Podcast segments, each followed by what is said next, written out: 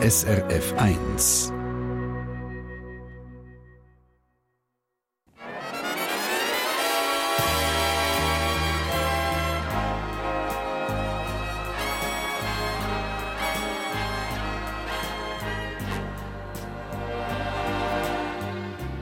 Persönlich.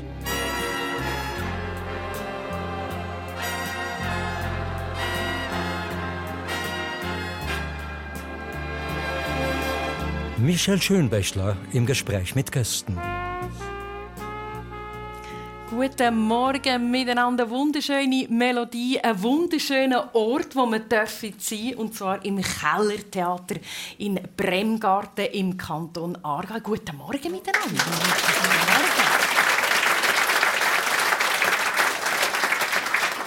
Das ist persönlich live auf SRF 1. Eine Stunde, zwei Menschen und ihre Lebensgeschichten, wo wir heute ein bisschen dürfen, äh, drinnen reintauchen Und wir sind da auf der Bühne von dem Kellertheater und der eine Gast, der weiß genau, wie es sich anfühlt, hier innen zu sein, in diesem Schellenhaus auf der Bühne vom Kellertheater. Es ist der Peter Spallinger. Er ist pensionierter Grafiker, 76, verheiratet, Vater von zwei Kindern und hier in Bremgarten daheim. Guten Morgen, Peter. Schön bist du da. Guten Morgen.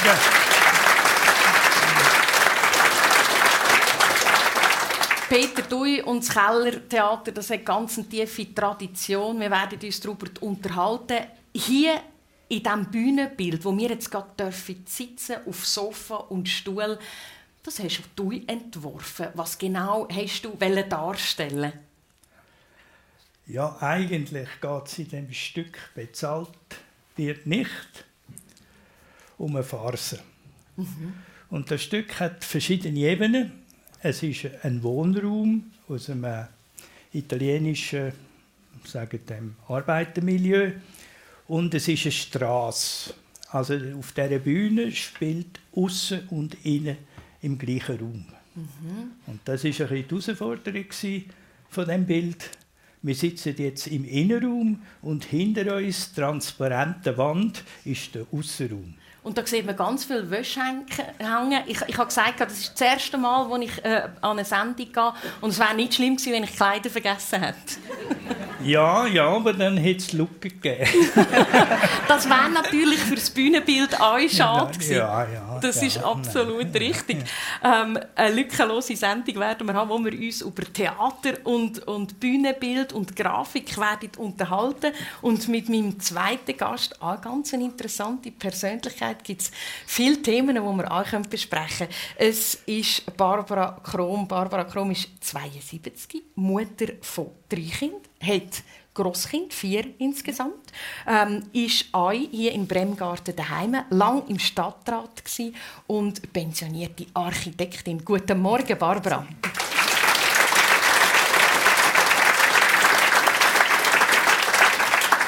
Wir haben jetzt die Szenerie gerade schon beschrieben von Peter, in der wo wir uns drinnen befinden. Was hast du für einen Bezug zu dem Kellertheater von Bremgarten?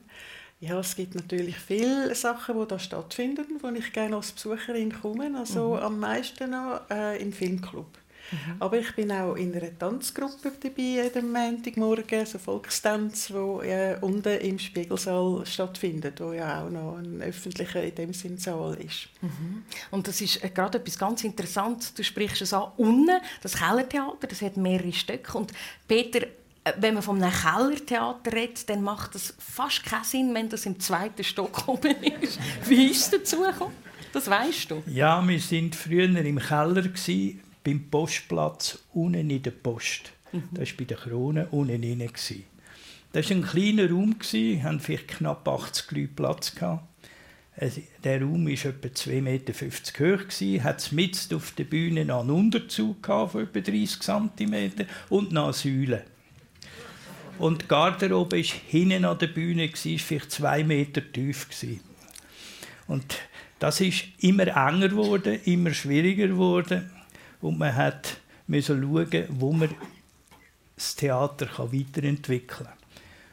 Und weil das nicht mehr möglich war, weil die Post die Räumlichkeiten für sich hat brauchen haben wir eine Alternative müssen suchen. Und da ist man nachher auf das Schellenhaus gekommen. Das ist dort mal einfach ein Haus gsi, wo nur gefüllt war mit altem Grümpel.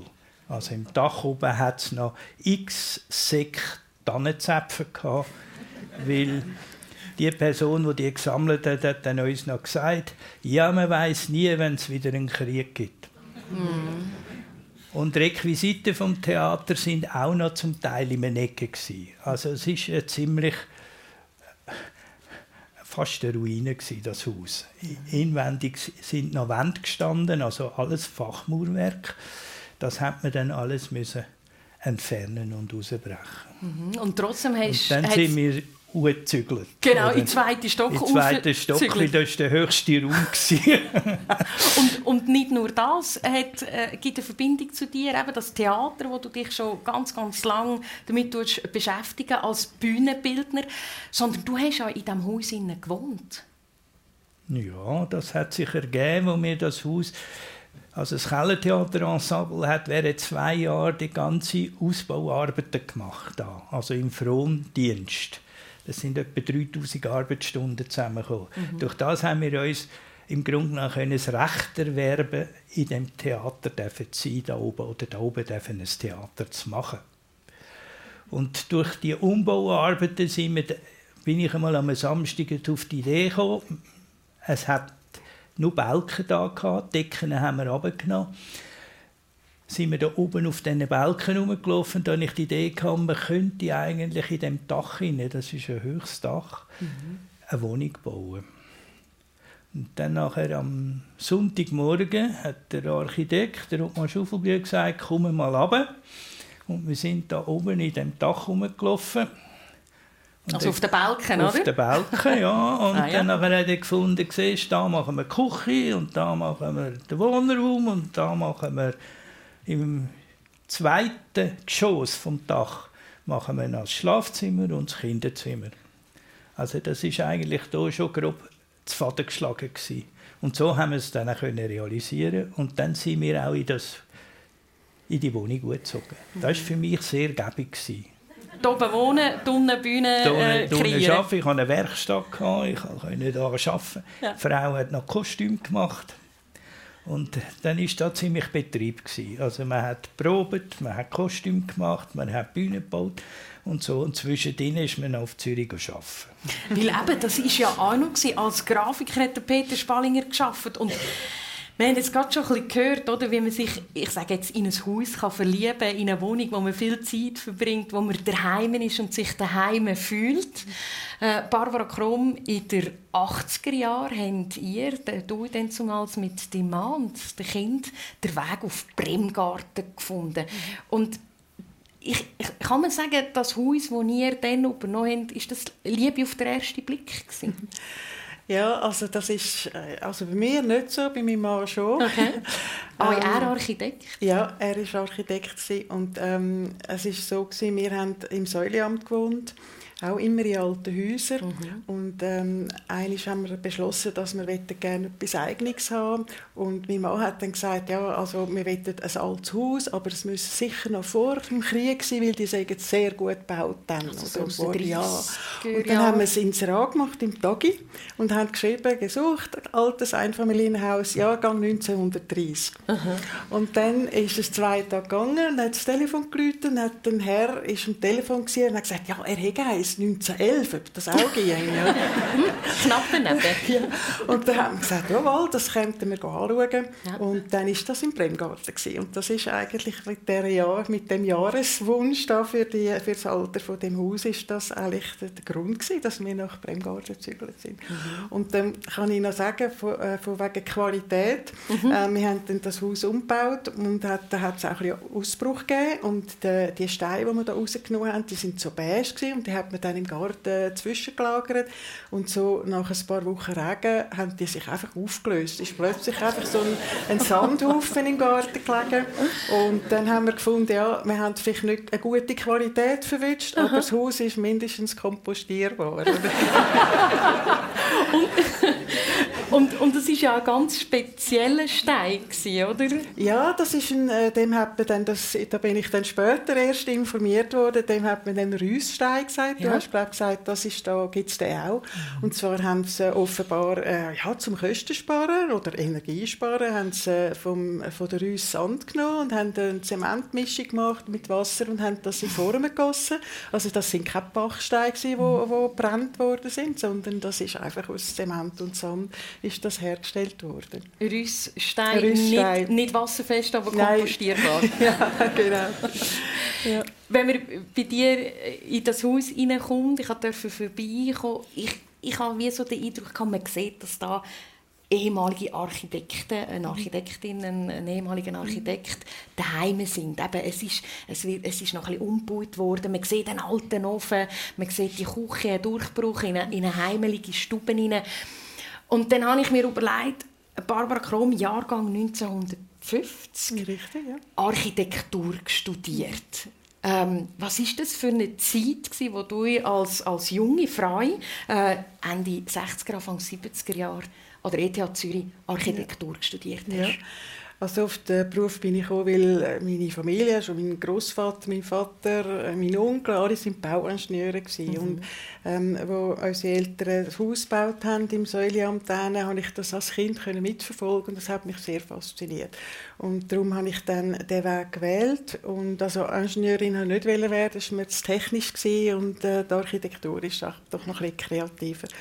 Und ja, es ist schwierig in, de, in dem Semester oder in dem, ist man als Frau also in der absoluten Minderheit gewesen. sind am Anfang 10 Prozent und am Schluss noch 2, 3, also von, mhm. von 100. Mhm. Und ja, es, äh, es ist recht schwierig gewesen. Und es ist ähm, die Schwierigkeit als Frau in so einem eigentlich ursprünglich Männerberuf, die hat sich dann eigentlich bis ins Berufsleben auch ein bisschen fortgesetzt. Aber Sie können sich vorstellen, Sie, Sie gehen als Architektin in den 70er Jahren auf den Bau und dann pfeifen einfach die Bauarbeiter von den Dächern oben ab, oder? Also das ist, mhm. das ist dann nicht einfach, um den Respekt eigentlich zu behalten bleiben und, mhm. und sich auch durchzusetzen. Mhm. Du hast ja dann auch auf einem Architekturbüro geschafft, aber nicht zuerst, nicht als Architektin. Nein, also wir, haben, ähm, wir sind ja zwischendurch nach Holland gezögert, weil mein Mann ist Holländer war. Mhm. Und dann, wo wir wieder haben wollen zurückkommen, habe ich mich äh, von dort aus eigentlich beworben. Und es ist so, ähm, vielleicht mögen sich die älteren Leute noch erinnern, in den 70er Jahren ist so die erste Rezession gekommen. Also es ist nicht einfach nur ob sie gegangen und mhm. jeder hat eine Stelle gefunden, sondern man hat echt müssen suchen. Und als Frau ist es dann auch wiederum schwieriger gewesen, weil man ist ja dann nicht der Ernährer von einer Familie, sondern ja, man hat einfach arbeiten. Und ich habe mich dann äh, von Holland aus habe ich mich als Sekretärin in einem, in einem Ingenieurbüro habe ich mich beworben und als ich gemerkt habe, dass die mich vielleicht wollen, habe ich wie verrückt angefangen Schreibmaschine zu lernen. also eigentlich zeichnen hast du können, aber nicht Schreibmaschine lernen. Ja, und ich habe noch lange gefunden, also Schreibmaschine äh, schreiben ist eigentlich noch eine gute, ähm, also etwas Gutes, was man sollte können. Und ich glaube heute auch im Computerzeitalter ist das nicht das Letzte, was man sollte lernen ja. Es hilft definitiv. Ja. Und dann habe ich dann können dort in, dem, äh, in Zürich, in, in einem Ingenieurbüro, einem grossen Ingenieurbüro, habe ich dann können als Sekretärin gehen und habe dann aber nach einem Jahr können in die Architekturabteilung wechseln. Also ich habe mich so immer ein bisschen reinschleichen Haben wir dann doch die Qualität erkannt von der Barbara Krom und dass sie mehr kann als nur Schreibmaschinen? äh, Peter Spallinger, du bist auch in Zürich aufgewachsen? Ja, ja, in Hönk. In Hönk. Und also als Zürcher Jugendliche, wie kann man sich das, so die Zeit vorstellen? Ja, also ich habe in Hönk gelebt, habe in Hönk die Schule gemacht und habe nachher eine Lehre gefunden als Grafiker an der Bahnhofstrasse. Mhm. Bahnhofstrasse Kuttelgasse. Das Haus hat geheißen, gross oben angeschrieben, Spinnerhaus. Dort habe ich vier Jahre Lehre machen. Und eben, Spinnerhaus. Ich glaube, es hat die ein und andere Leute auch gegeben, die gesagt haben, ja, aber spinnst dir Grafiker zu lehren? Ja, man ist eigentlich dort mal in diesen Zeiten hat man gefunden, also Maschinenzeichner oder Hochbauzeichner, das wär's. Mhm. Und ich habe mich eigentlich da ein bisschen gewehrt. Ich habe wahnsinnig gern gezeichnet. Das hat mich interessiert. Alles andere in der Schule hat mich weniger interessiert. Technische Sachen haben mich noch interessiert und Geometrie hat mich interessiert. Aber der Rest hat mich eigentlich gar nicht interessiert. Und durch das bin ich irgendwo selber auf Grafik gekommen. Ich hatte zwar keine Ahnung, was das alles ist, aber ich konnte das dann durchsetzen. Und gegen Nachbarschaft vor allem, die haben immer den Eltern gesagt, ja, das ist doch nichts, so ein Künstlerberuf, da mm. Hunger durchknagen und so. Es war da noch so ein bisschen Hochkonjunktur gewesen, oder? bevor dann da im 74 die Krise kam. Aber eine Stelle finden war sehr schwierig. Mhm. Und dann hat der Vater gesagt, ja, mach was du willst. Ich habe das nicht dürfen. Du sollst das können, aber du musst selber die Stelle suchen. Mhm. Das finde ich noch spannend. Der Vater Zahntechniker und dann zu gesagt, mach was du willst. Oder? Mhm. Wie, wie, fest hat das geprägt, dass man so die Freiheit da hat, um selber entscheiden, in welche Richtung das es geht? Ja, das hat einem eigentlich ein bisschen angespornt. Also mich hat es angespornt. Ja. Auf der einen Seite hat man das müssen durchsetzen. Wenn man einmal so etwas sagt, dann muss man es auch machen. Und das ist dann im Grunde genommen auch die Verantwortung, die man hatte. Und man hat dann gesucht. Oder? Mhm. Und ich bin dann auch so eine Schnuppelstiftung machen bei einem Grafiker. Der hat viel für die Swissair geschafft, in einer Dachwohnung an der Schüchzerstraße. Das ist gegen Schaffhausenplatz zu. Jeden Tag im Hochsommer, Sommerferien, mit dem Velo dort gefahren. Es geht ziemlich bergauf. Man ist schon ziemlich nass angekommen. Und dann ist mir, das Atelier war im Dach. Gewesen. Und dort hat es in dem Sommer zwischen 30 und 40 Grad gehabt. Das ist ein heißes Jahr. Das ist, hat einem alles geklebt. Das Papier geklebt, der Maßstab geklebt, alles hat geklebt. Aber es war eine spannende Arbeit. Dort habe ich so das erste Mal Kontakt bekommen, was Grafik überhaupt könnte sein. Ich habe dort 14 Tage gearbeitet. Und äh, ich muss sagen, es war zum Teil lustig, weil es so warm war, haben wir in den Unterhosen geschafft. Und etwa die, es ist einmal ein Kunde gekommen oder Übersetzer. Die haben ein bisschen gestaunt. Ich, ich stelle mir jetzt das Ganze so vor, eben, wo, wo denn du die Lehre gemacht hast in den 60er Jahren als Grafiker. Ich meine, heute Grafiker, so, vielleicht ist es ein bisschen Klischee, aber man hat einen Computer und dann links, rechts und alles programmieren und dann, dann hat man eine tiptoppe Grafik. In den 60er Jahren hat es natürlich noch ganz anders ausgesehen. Wie haben die geschafft? Also in den 60er Jahren hat es keinen Computer gegeben. also da hat man einen Tisch gehabt, mit einer Glasplatte. Man hat Pinsel für Dusche, man hat Pinsel für Aquarellfarben und man hat Reisszeug Man hat Bleistift von der Nummer 1 bis 9. Also das 9 ist so hart, dass man das Papier aufkratzen mhm. Und man hat ein weißes Schößchen angehabt. Und man hat den Maßstab und Werkzeuge. Also Werkzeuge sind Eckere und Maßstab lineal und mit dem hat man geschafft. Also es ist alles von Hand gemacht worden. Und wir hatten, wir hatten hier schon ein Fotostudio gehabt. Mhm. Man hat also alles, was man gemacht hat, super müssen zeichnen. Man hat es reproduzieren. Man hat müssen in Dunkelkammer einen Film entwickeln. Man hat es dort wieder vergrößert, verkleinert auf die richtige Größe. Man hat alles geklebt am Schluss. Man hat müssen den Satz Manuskript anschreiben für den Setzer. Das ist nachher zum Handsetzer gegangen. Das sind Fähne gekommen. Die Fähne hat man wieder müssen montieren zu einer Vorlage. So hat man eigentlich geschafft. Vor allem, also sicher 90 Prozent ist immer noch schwarz-weiß gedruckt worden. Mhm. Das hat sich nachher komplett geändert, aber trotzdem war das so gewesen. Mhm. Und wir haben dort so das in einem Atelier, das ich geschafft habe, hat man Industriegrafik gemacht. Das heißt sehr technisch. Also man hat für Elektroinstallationsmaterial geschafft, man musste Schemen zeichnen, man hat Broschüren, Titelseiten müssen machen und so weiter. Man hat auch Fotos retuschiert, man hat Fotos vergrößert, hat sie nachher müssen aufziehen auf Karton, hat sie nachher retugagiert, damit es nicht sich wölbt und so weiter. Und dann hat man darauf retuschiert, man hat also auf den Foto wieder weiß abdeckt oder man hat einen Ton angezogen mit dem Aerograph und so. Also das ist eine ziemlich aufwendige Arbeit. Das ist dann nach sehr, sehr intensiver Arbeit. Und äh, Barbara, ich habe so im Augenwinkel gesehen, du hast genickt, du hast jetzt da interessiert zugelassen. Wie, wie hast du denn zumals geschafft als Architektin? Ja, das war auch ähnlich. Gewesen. Also wir hatten so riesige Zeichnungstische, die man aufklappen und aufpumpen oder runterlassen mhm. Und äh, eben dort, wo ich zuerst geschafft habe, war es Industriebau, gewesen, riesige Hallen. Und da hat man so Lindtücher äh, auf den auf, auf dem Zeichnungstisch gehabt, okay. wirklich, und selbstverständlich mit Tusch zeichnet. Also am Anfang sogar noch den Tusch auf die Federn aufgezogen, also mhm. bevor dann die Rotring-Stifte gekommen sind. Und wenn man Fehler gemacht hat, dann ist die grosse Kratzerei losgegangen mit der Rasierklinge, hat man dann all die Fehler wieder müssen auslöschen Und was auch, äh, was auch viel passiert ist, wir haben damals ja recht viel haben geraucht und ab und zu hat es so Brandlöcher gegeben. Und äh, ja, da hat es dann andere Tricks gegeben, um die Pläne dann wieder äh, restaurieren, sage ich jetzt mal. Äh, auch das eine sehr heiße Führungsgeschichte und dann mhm. kommt man gerade eine andere von Peter Spallinger in Sinn, die hast du äh, kurz bevor wir auf Sendung gegangen sind, äh, erzählt, da in diesem Kellertheater, du hast im oberen Stock gewohnt, da hat man auch mal mit, mit, mit Kochen und Feuer arbeiten und dann hast du gesagt, schwierige Geschichte. Ja, man hat Sennetunschi probiert. das war eine ziemlich äh, heiße Produktion.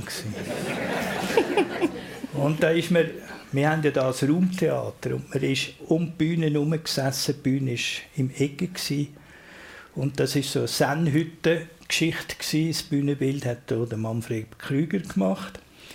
Und das hat er alles, die Idee überdeckt mit einem Fallschirm. Also das ist so Fallschirmseide.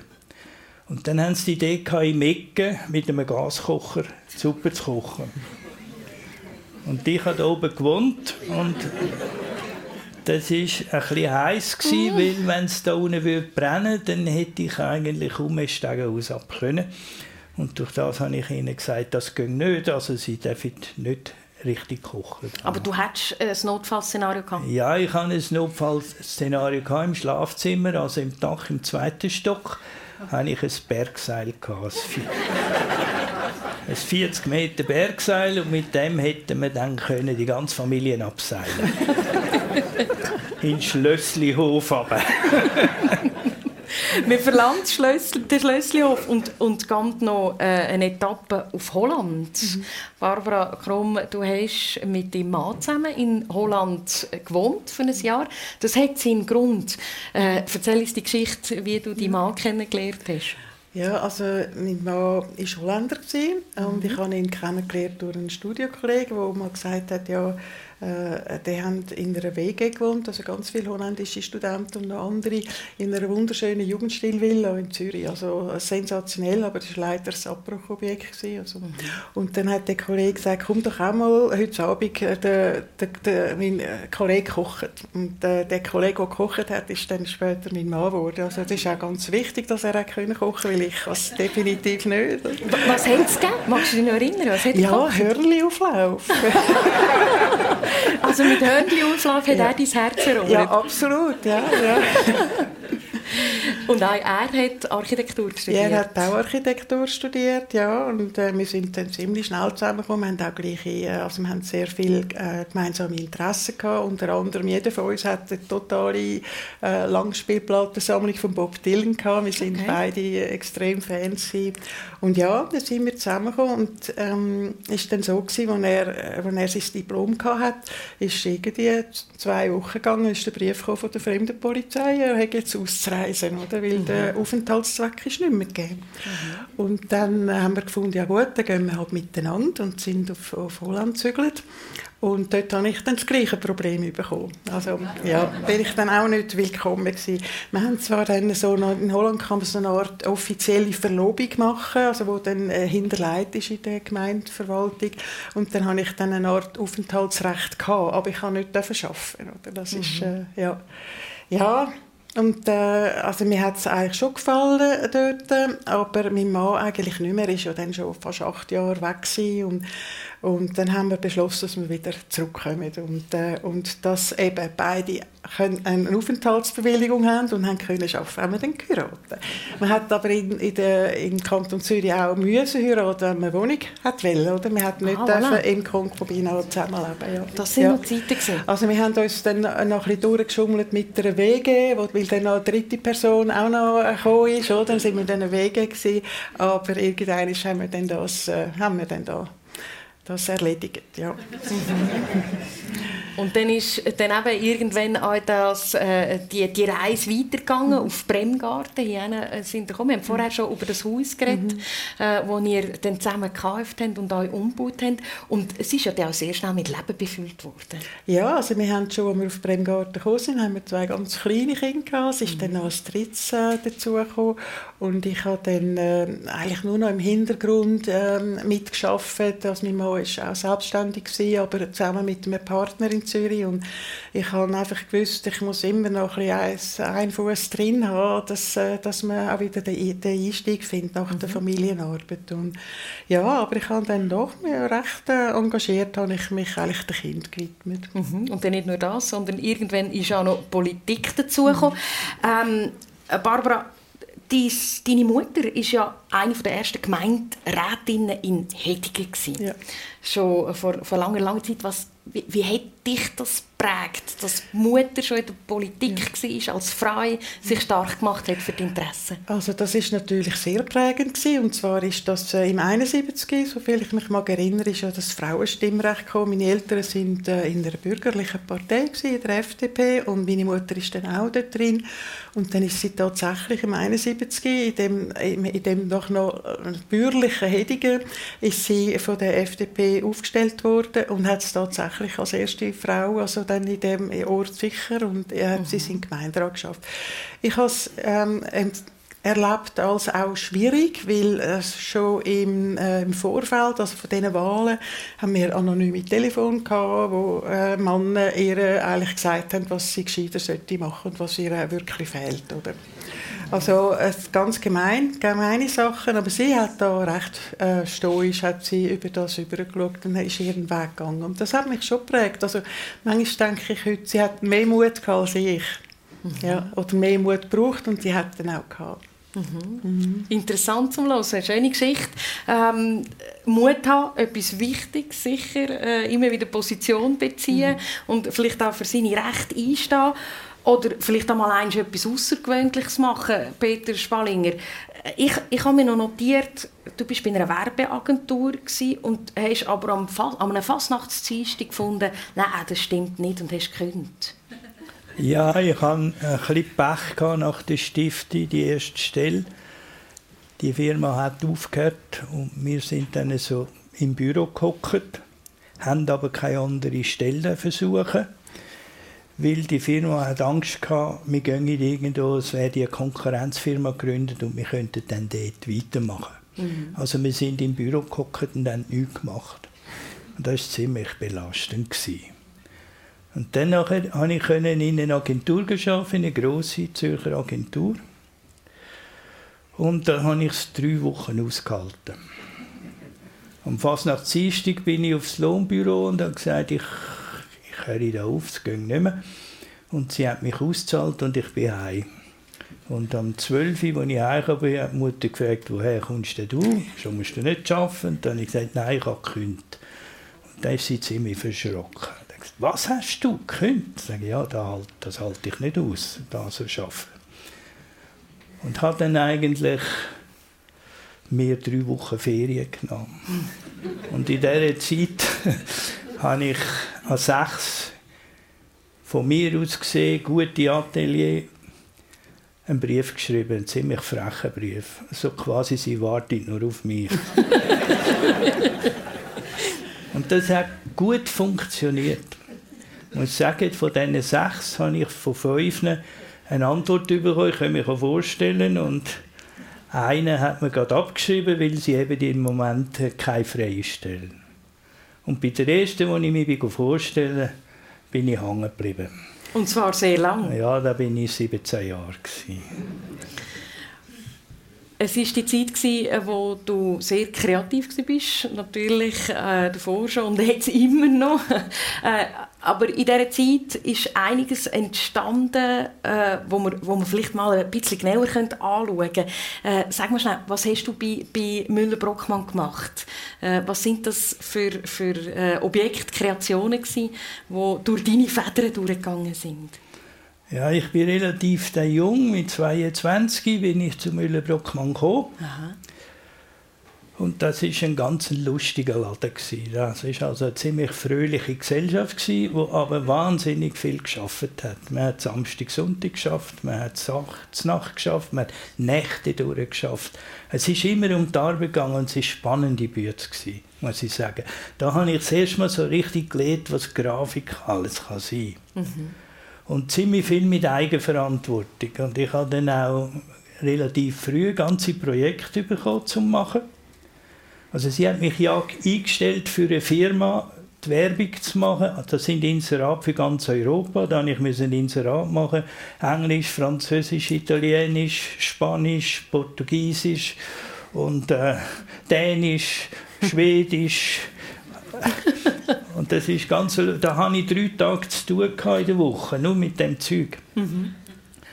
Und das war äh, Rosenthal-Geschirr. Das gibt es ja eigentlich nicht mehr so.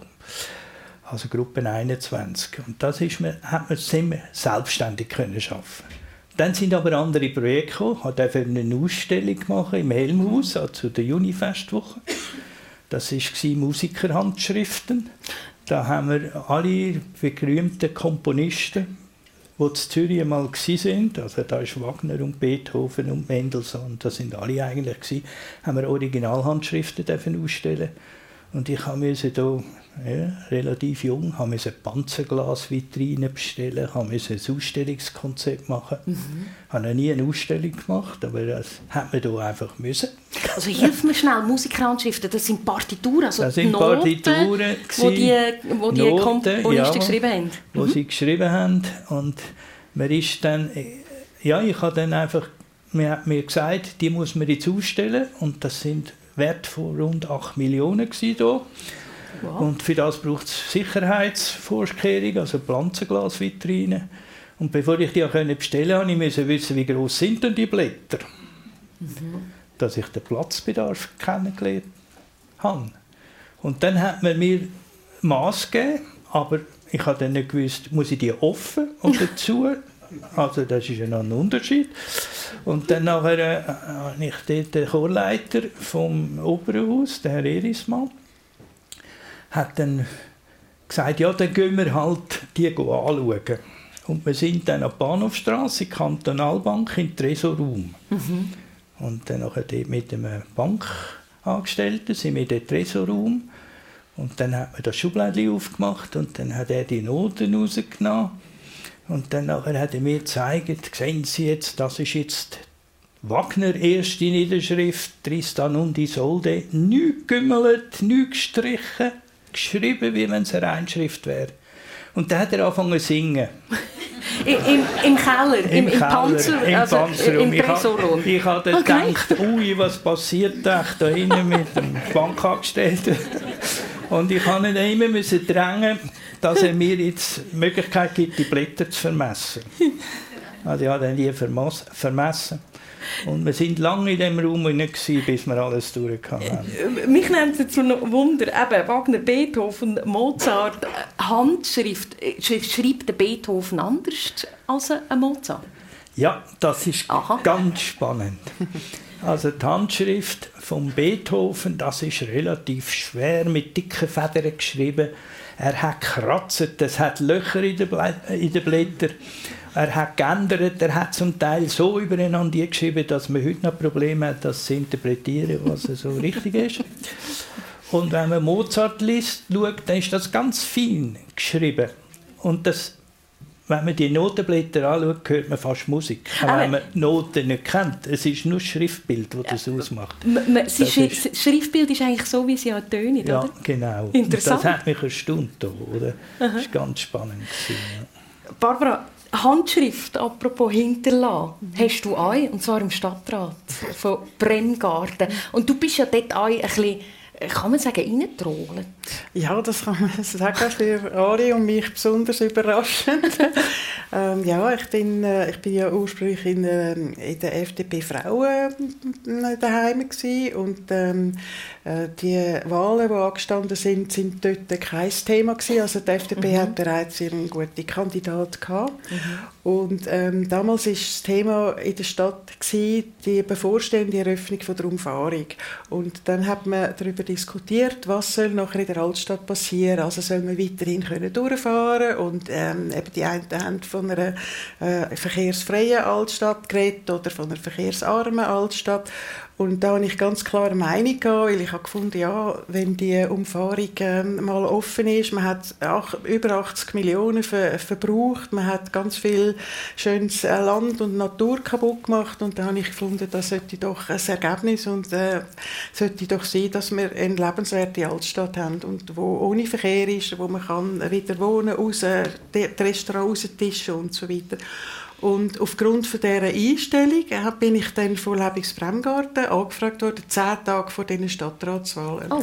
ob ich nicht könnte für sie ähm, kandidieren. kandidieren oder mhm. sie wollten mich gerne aufstellen nach einem äh, kurzen Einführungsgespräch. Ich war vorher nie bei dem Lebigen Bremgarten Ich habe gewusst, dass das geht, dass es nicht in dem Sinne eine Partei ist, sondern ein Verein, der sich sehr für die lokalen Sachen einsetzt. Mhm.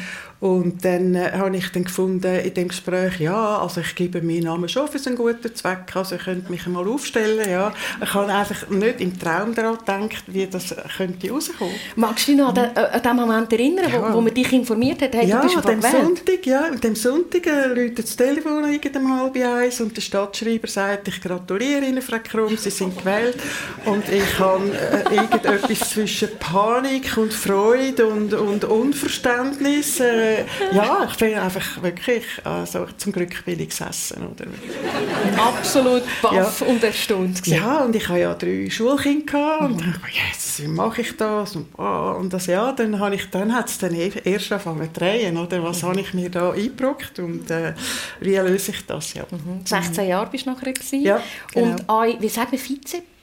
Stadtratspräsident? Äh, äh, ja, ich bin auch noch einmal äh, Vizeammann ja, genau. Vizeammann ja, Frau Vizeammann hat das dann geheißen. Frau Vizeammann Krom. Ja, genau.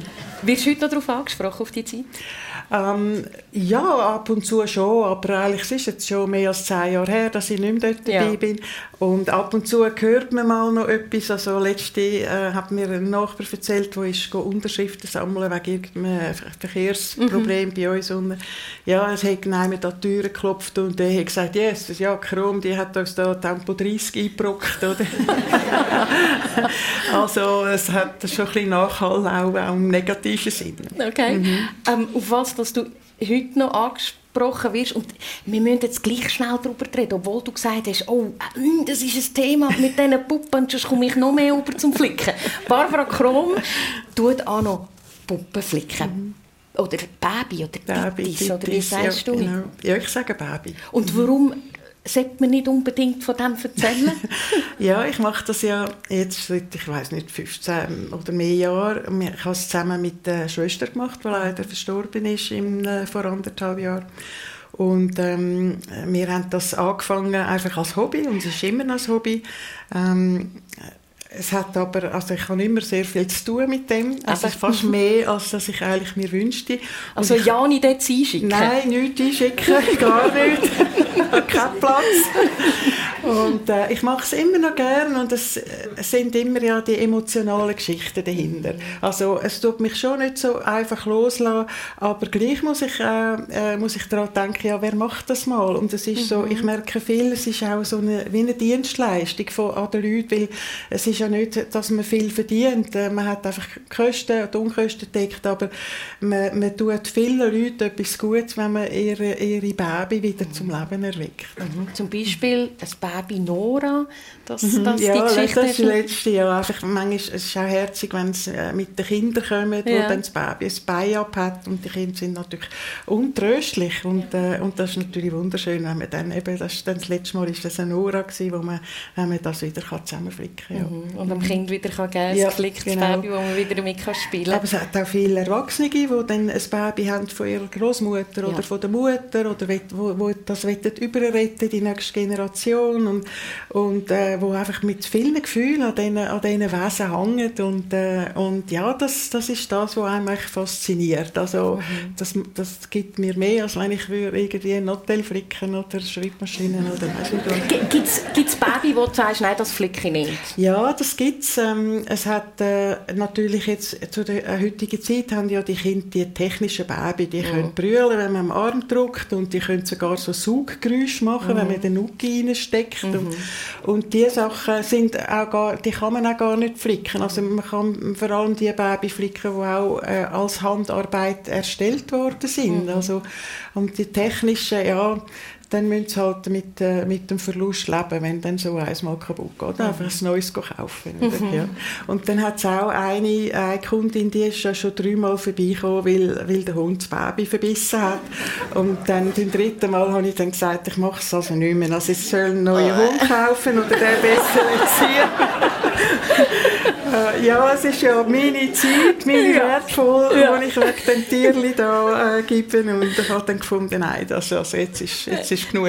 Ja, ist auch eine, eine gewisse Wertschätzung von der Arbeit, die man macht. Genau. Ähm, aber äh, ganz nachhaltig ist eine ganz besondere Arbeit von Peter Spallinger gewesen. Ich glaube, es ist vielen nicht bewusst, wenn sie durch eine Bahnhofshalle durchlaufen, sehen sie ein Piktogramm, das der Peter Spallinger mitentwickelt hat, nämlich die für die SBB. Und wenn man da schaut, ich meine, da gibt es ja unzählige von diesen Piktogrammen, neben den Zahlen und viel gibt es auch ein Piktogramm für Handgepäck, Roller, Depot oder Huckepack links, Huckepack rechts. Die, die Geheimnisse von diesen Piktogrammen, Peter, ähm, magst du uns das Geheimnis mal erzählen? Ja, also Piktogramme sind eigentlich Bildzeichen, die sich selber erklären müssen. Die muss man nicht lehren. Verkehrstafeln muss man lehren, das sind Signale. Aber Piktogramm, das sind eigentlich Zeichen, die sich selber erklären. Das ist aber sehr schwierig, weil wir kennen ja alle das WC-Damen, WC-Herren und so weiter. Den Rollstuhl kennt man. Das weiß man, was das ist. Aber wenn es natürlich um so spezielle Piktogramm geht, dann wird es schwierig. Oder? Und das ist natürlich so, die kann man nur dort verwenden, wo sie im Kontext zur Umgebung stehen. Also das ist zum Beispiel eben äh, der, der, der Gepäckrolle und so weiter, wo steht das Piktogramm dort, wo das Depot ist vom Gepäckrolle und so weiter. Aber sonst sind Piktogramme eigentlich begrenzt einsetzbar. Aber im Bahnhof, ja, da sind wir dazugekommen durch einen Auftrag von der SBB. Also ich habe voran im Flughafen Terminal B im 74 das Wegleitungssystem müssen aufbauen. Und das ist im Grunde genommen eine relativ schwierige Sache. Ich habe acht Ordner bekommen von Betriebsingenieuren, wie der ganze Verkehr muss laufen auf dem Flughafen. Also Ankommende, Abflügende, der ganze Zollbereich, der Autobereich, Parkhaus und so weiter. Das sind alles Verkehrsströme. Und das ist in acht Ordner dokumentiert, voller Pläne. Und ich habe hier gemerkt, ich habe so eine Begabung, ich kann mir Pläne räumlich vorstellen. Das geht. Und von dort her bin ich in die, heute heisst das Signaletik, bin ich in, das, in die Disziplin gerutscht, Wegleitungssystem machen für Fußgänger mal. Also habe ich im Grunde genommen den ganzen Flughafen Terminal B und dann natürlich auch der A, das war der alte Teil, habe ich müssen mit neuen Tafeln ausrüsten. Und das sind am Schluss etwa 2000 Tafeln. Gewesen. Leuchtschilder, die sind heute noch gültig. Sie sind zum Teil angepasst worden, aber das Konzept ist immer noch so. Und das Konzept habe ich hier dürfen machen. Ziemlich selbstständig. Also da hat mir niemand geholfen. Heute kann man das studieren, Signalethik. Aber da hat es einfach geheißen, du machst das. Und da musste ich mich da reinkündeln und habe das können machen. Ich bin einmal auf dem Flughafen verhaftet worden. Ui, warum? Weil ich mich in einem Gebiet bewegt habe, wo ein Sicherheitsbeamter gemerkt hat, da stimmt etwas nicht. Und dann hat er mich in ein Kämmerchen gesperrt. Und dann wir hatten so ein Badge gehabt, und dann haben die kontrolliert, wer ich bin und so. Nach einer Viertelstunde haben sie mich wieder laufen lassen. und dann konnte ich dann auch aufs Rollfeld raus. Ich habe eben hier aufs Rollfeld raus. Man hat auch für Piloten müssen Signalethik machen, zum Beispiel beim Dock, wo der Flüger ankommt, ist angeschrieben, A, was für ein Dock das es ist und B, die genauen Koordinaten, weil der Pilot hat dann das wieder müssen in seinen mhm. Computer reintöckeln. Und darum haben sie mich dort verhaftet, weil ich mich, das war eben eine heiße Zone, gewesen, mhm. eine Zeit gewesen, mit dem Israel und Geschichten, mhm. oder? Und da sind auch Panzer auf dem Flughafen rumgefahren und so. Also darum haben sie mich dort mal so. Aber ich bin nicht der Einzige. Also der, der das ganze Sicherheitskonzept gemacht hat, hat mir hier erzählt, er sei auch verhaftet worden. also Grafiker, das lernen wir, das nehmen wir mit, ist, ist, ist auch ein bisschen ein gefährlicher Job. Ja, Aber sag jetzt mal schnell, weißt, wenn ich durch einen Bahnhof durchlaufe und ich sehe Gleis Nummer 21, ich sehe viel vorne links, muss ich durch und dann komme ich zum Perro 3 und so weiter. Ähm, aber viel ist nicht gleich viel, oder? Nein, viel ist, also viel ist ein Hilfsmittel eigentlich, oder? Aha. Also Signaletik bei der Bahn ist, fängt natürlich heute schon daheim an. Also man hat auf dem Handy oder Kursbuch gibt es ja eigentlich nicht mehr, aber äh, hat man Informationen und die, das ist eine Informationskette, die dann nachher muss durchgehen bis zum Zug. Also, dass man es recht gut kommt. Umgekehrt auch, wenn man vom Zug kommt, muss man ja das Tram finden oder das Taxi oder man muss äh, äh, den, den, den, Bus finden, je nachdem. Also, das ist ein, ein ganz kompliziertes mhm. Netzwerk im Grunde genommen. Mhm. Und da hat man müssen ein Konzept entwickeln. Und weil der Flughafen, den ich voran gemacht habe, ist dann die SBB gekommen, der Chefdesigner dort mal, der Uli Huber, und hat gesagt, so etwas müssen wir auch für die SBB haben. Das Konzept für die SBB hat, glaube ich, aus vier A4 Seiten bestanden. Mehr nicht? Mehr nicht. Okay. Und dann hat man das im Grunde genommen müssen einmal auseinandernehmen, was alles für Bedürfnisse sind, und hat dann im Grunde genommen ein Konzept entwickelt und darunter sind auch Piktogramme. Mhm. Man hat die wichtigsten Piktogramme müssen designen. Das heißt, wir haben dann eigentlich gefunden, die müssen wir alle mal neu machen. Das ist ein, ganz verschiedene Zeichnungsstil gewürfelt vom, äh, von der Europäischen Eisenbahnerverband, der UIC heißt das Ding. Und dann haben wir gefunden, nein, das muss in eine ganz bestimmte Linie gehen. Das muss koordiniert sein mit den Schriftgrößen, mit den Informationen auf der Tafel. Also man mhm. hat Tafeln definiert, man hat Piktogramm dementsprechend definiert und hat so ein ganzes visuelles Konzept entwickelt. Und das ist eigentlich das, was heute noch gilt. Mhm. Also man sieht es immer noch. Ich arbeite jetzt seit zehn Jahren nicht mehr für die SBB, aber es funktioniert, glaube ich, immer noch. Und das Ganze ist jetzt also seit dem 80 das ist jetzt also über 40 Jahre alt. Also dank Peter Spallinger finden wir jeden Tag das richtige Gleis. ja. Ähm, das freut mich, wenn Sie es finden. Barbara Krom, Architektin im Stadtrat von, von Bremgarten und jetzt noch aktiv in dieser Puppenklinik. Ähm, was, was, ist im, oder was liegt im Moment auf dem Tisch? Bist du im Moment gerade noch etwas am Reparieren? Ja, also ich habe natürlich vor meinen Skiferien möglichst alles erledigt, oder? Dass, ähm, dass da nichts äh, liegen bleibt. Äh, Im Moment habe ich eins, wo ich einfach muss... Also das, die häufigste Arbeit ist einfach die, die Ziehgummi, also die Gummi einziehen, wo die mhm. Glieder zusammenhalten. Mhm. Und ähm, das... Ähm, das mache ich auch ähm, gern, also weil es ist relativ einfach. Mhm. Was ich aber auch noch auf dem Tisch habe, das ist eben von meinem Enkelkind so ein, äh, so ein neues Baby, das sollte können brüllen und so. Und das ist ihm runtergefallen und jetzt ist der Kopf abgebrochen. Und für, meine, für mein Enkelkind ist die Welt zusammengefallen. Natürlich. Also das, äh, weil, und dann war noch eine Kollegin dabei bei dem Unfall und hat gesagt, jetzt ist es halt tot. Oh nein. ja. Und jetzt habe ich mich erweichen und ich suche jetzt nach einer Lösung, wie ich ähm, so einen abgebrochenen Kopf kann mhm. Äh, anmachen kann. Also das ist jetzt mhm. gerade meine, ja, meine nächste Aufgabe. An diesem Baby wieder äh, Leben einhauchen. Ja, irgendwie muss da, muss da, muss, muss da eine Operation her. Ja. ja. Ähm, wir, wir sind schon fast am Ende von unserer äh, wahnsinnig spannenden Sendung persönlich auf SRF 1 und Barbara, mich nimmt noch etwas Wunder. Du hast gesagt, ich sage niemandem, dass ich an diesem Sonntag live auf SRF ja. 1 bin.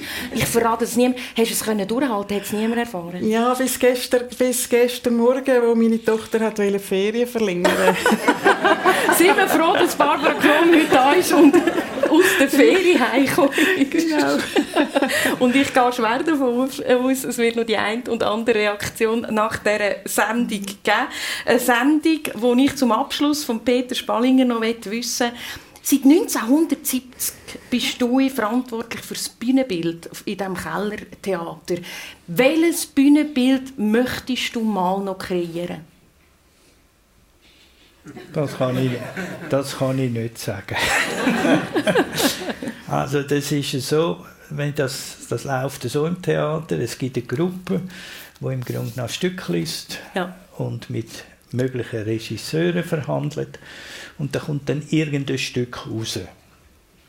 Und dann kommt einfach einmal so die scheuche Anfrage, würdest du das nochmal machen? Und ich muss mir das meistens nicht so lange überlegen, wenn es funktioniert und wenn das Stück mir einigermaßen passt.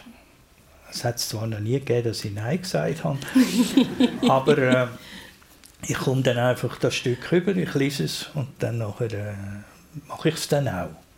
Aber was kommt, weiß ich nicht.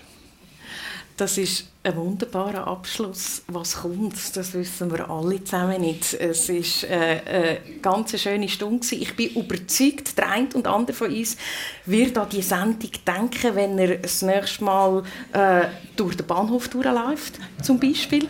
Eine runde, interessante Stunde äh, aus dem Kellertheater Bremgarten ist das gewesen. Ich sage danke fürs Einschalten, fürs Vorbeikommen und vor allem danke euch beiden, habt ihr uns teilhaben an eurem Leben. Barbara Korom und Peter Spallinger für eure Geschichten. Merci vielmals.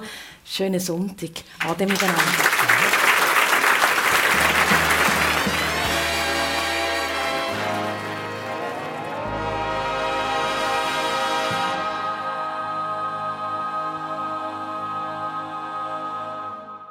Architektin und Babyreparateurin Barbara Krom und der Grafiker Peter Spalinger. Das Gast bei Michel Schönbächler, diesmal live aus dem Kellertheater Bremgarten. Für Technik zuständig der Thies Ganz und Svenja Bormann. Und die Sendung die können Sie in voller Länge geniessen, falls Sie jetzt gerade mit drin eingeschaltet haben. Es gibt sie online bei uns auf srf1.ch oder dann die Wiederholung heute Abend ab dem 10 und es gibt nicht mehr zu jeder Sendung eine Fernsehaufzeichnung, auch nicht nächste Woche. Dann empfängt Dani Vorler den Mundartsänger der Ricci und die Signaletikerin Tascha Del Percio. Und wir haben jetzt vorher gerade im persönlich gehört, für was es diese Signaletik gibt. Tascha Del Percio ist genau so eine Frau, wo Menschen hilft, sich in komplexen Gebäuden oder Arealen zu orientieren und ihr Ziel zu finden. Was sie da genau macht, sie wird Ihnen erzählen. Nächsten Sonntag ab 10 Uhr in der Traufer Erlebniswelt und im Bretterhotel in Hofstetten bei Brienz. Dort sind wir dann nämlich mit dem persönlich. Und wenn Sie möchten live dabei sein, dann können Sie ohne Anmeldung einfach vorbeikommen. Nächsten Sonntag in der Traufer Erlebniswelt und das Bretterhotel in Hofstetten bei Brienz. Eine Sendung von SRF1. Mehr Informationen und Podcasts auf srf1.ch.